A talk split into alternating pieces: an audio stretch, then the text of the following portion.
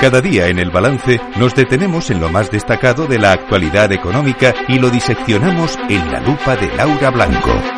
Laura Blanco, buenas noches.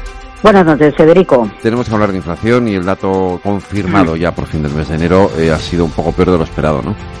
3-4%. Eh, la subyacente ahí está lo, positivo, se modera al 3,6%.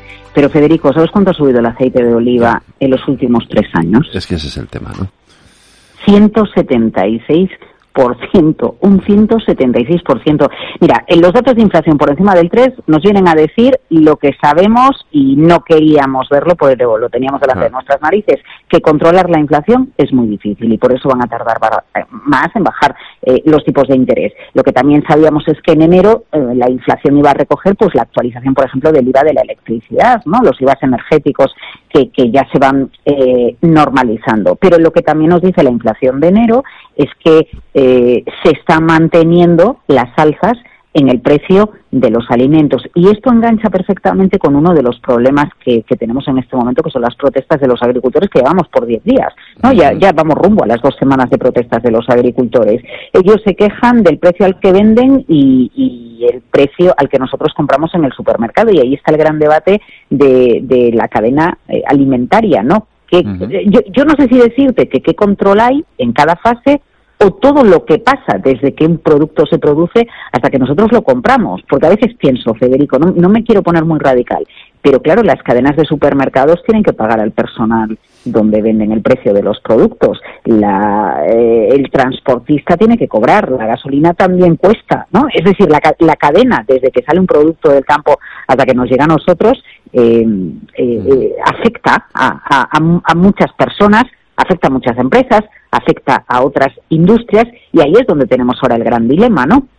¿Cómo seguimos pagando más por los precios de la alimentación? Los agricultores se quejan de que ellos no lo perciben, pero oye, los eh, observatorios de márgenes empresariales del Banco de España y del Ministerio de Economía nos dicen que ahora no son las cadenas de distribución las que se están quedando con una parte importante. Ellos dicen, según los datos, que eh, es el sector agrícola el que está ganando, el que está recuperando márgenes, sobre todo en los últimos tiempos, gracias a qué? A que ha bajado el precio de la energía en el último año y de manera considerable, claro. E, efectivamente. Eh, fíjate que hoy he leído por algún sitio, le echaban, eh, criticaban a una gran cadena de supermercados, no voy a decir el nombre, que había dejado de comprar producto en España y lo estaba comprando fuera. Pero claro, es que al final el producto aquí en España se ha encarecido tanto que a veces sale más barato comprar fuera.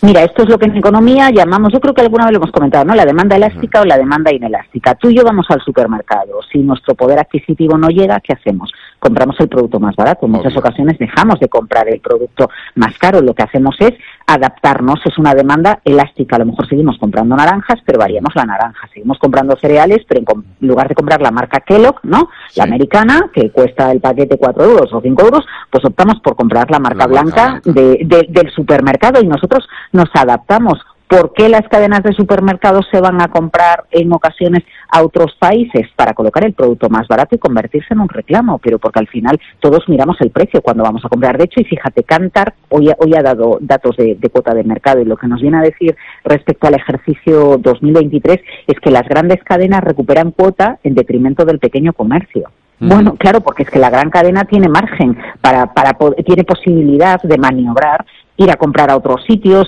negociar con los proveedores y efectivamente un pequeño comercio donde eh, el valor añadido es la calidad, la cercanía, el trato personalizado, pues en muchos casos no tiene tanta posibilidad de negociación. Y el problema, efectivamente, alguien decía hace no mucho, el aceite está siendo como nuestra prima de riesgo de hace, de mm, hace unos años. ¿no? Yo creo que es exagerado, ¿no? Pero sí que es verdad que es, que es un referente, ¿no? De cómo están las cosas. Sí, sí, lo que pasa es que yo creo que en el aceite de oliva, por lo que me han explicado los que saben de aceite de oliva, a la espera de que tengamos los datos de facturación de, de las cooperativas y de la mayor cooperativa que tenemos en España, que realmente con lo que hace es la que marca el precio del aceite de oliva, más allá de que Turquía o Túnez se hayan metido en el mercado. ¿eh?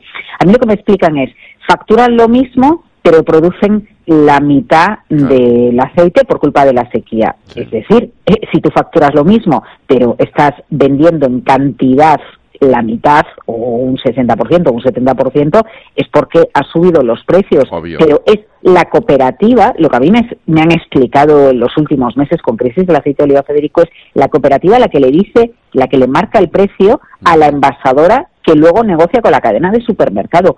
Cuidado, porque siempre estamos diciendo que, que siempre se lo lleva la cadena de distribución y nunca se lo lleva el agricultor, y en ocasiones no sucede eso. En el caso del aceite de oliva no está sucediendo eso. El que vende ya más caro de punto de partida es la cooperativa y el que apenas gana céntimos es el envasador y lógicamente el aceite de oliva es la leche de los años 80. En los años 80 las madres iban a un supermercado a otro en función del precio de la leche porque era lo que les el reclamo para ir a comprar a un sitio a otro. El aceite de oliva ahora, quien consiga arañar unos cuantos céntimos, moviliza a quien va a hacer la compra y cambias de supermercado si consigues que el aceite esté un euro más barato. Oye, tenemos hablar de productividad también, ¿no?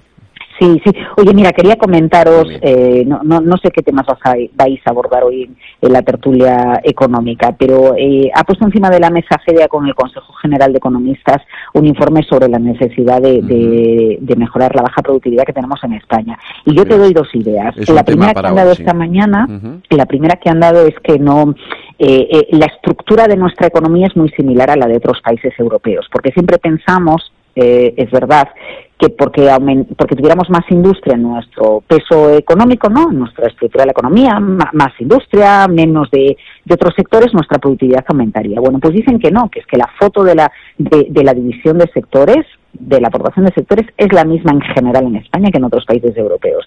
Y sobre España eh, pone encima de la mesa cinco consejos. Primero, Federico, capital humano, importancia de generar ideas. Pero si no se generan, porque el capital humano el talento que tenemos no genera las ideas, los trabajadores, que se importen las ideas de otros países, pero que se incorporen. Tú a lo mejor no generas las ideas, pero por lo menos se incorpora las de otros países. Dos, capacidad de innovación de las empresas, que esas ideas novedosas, que al final alguien ha pensado o, o dentro o la hemos importado, que esas ideas novedosas se implanten en los procesos productivos, porque si no implantas las ideas, de nada vale que alguien tenga muchas ideas. Tres, la tecnología, porque a mayor tecnología, eh, más rapidez, más eficacia, reduces los procesos y por lo tanto eres más productivo. Cuatro, este es brutal, ¿eh? Tejido empresarial. La formación de los empresarios está en España por debajo de la media europea. Lo ha dicho hoy CDA, la formación de los empresarios y vienen a decir de nada sirve mejorar el capital humano de los trabajadores si no se mejora el de la empresa, porque es verdad que en España somos muy dados a, ¿no? Sobre todo desde el ámbito empresarial, es que los trabajadores no están formados, no y el, la calidad de los empresarios que tenemos en España, que y cinco el marco institucional favorable, porque eh, todas las ideas o todos los planteamientos tienen que fluir a, la economía, incluso aunque sean ideas copiadas, pero, pero el, el, marco ¿no? y el entorno institucional tiene que ayudar a que, a que el entorno cambie. Bueno, me parecen cinco ideas que son muy importantes, más que nada porque nos quedamos atrás en productividad, Federico. Y, y fíjate, tenemos Alemania gripada, hoy la Comisión Europea dando previsiones, Alemania gripada, de momento nosotros vamos a crecer este año con un 1,7%, a ver si lo crecemos, pero hombre, tendríamos que aprovechar que, que, que otros están más débiles para, para mejorar nuestro contexto, porque como nos acabe tocando la crisis alemana, no sé yo. Pues efectivamente. Laura Blanco, eh, buen fin de semana. El lunes te espero aquí, más lupa en el bar. Bueno, bueno, y mañana que es viernes todavía estamos por la radio. Bueno, ya ¿eh? lo sé, pero la lupa, descansa, la, lupa descansa hasta el lunes ya. Ah, bueno, eso, sí, eso sí. Buenas noites, Y no te pierdas la tertulia, buenas noites.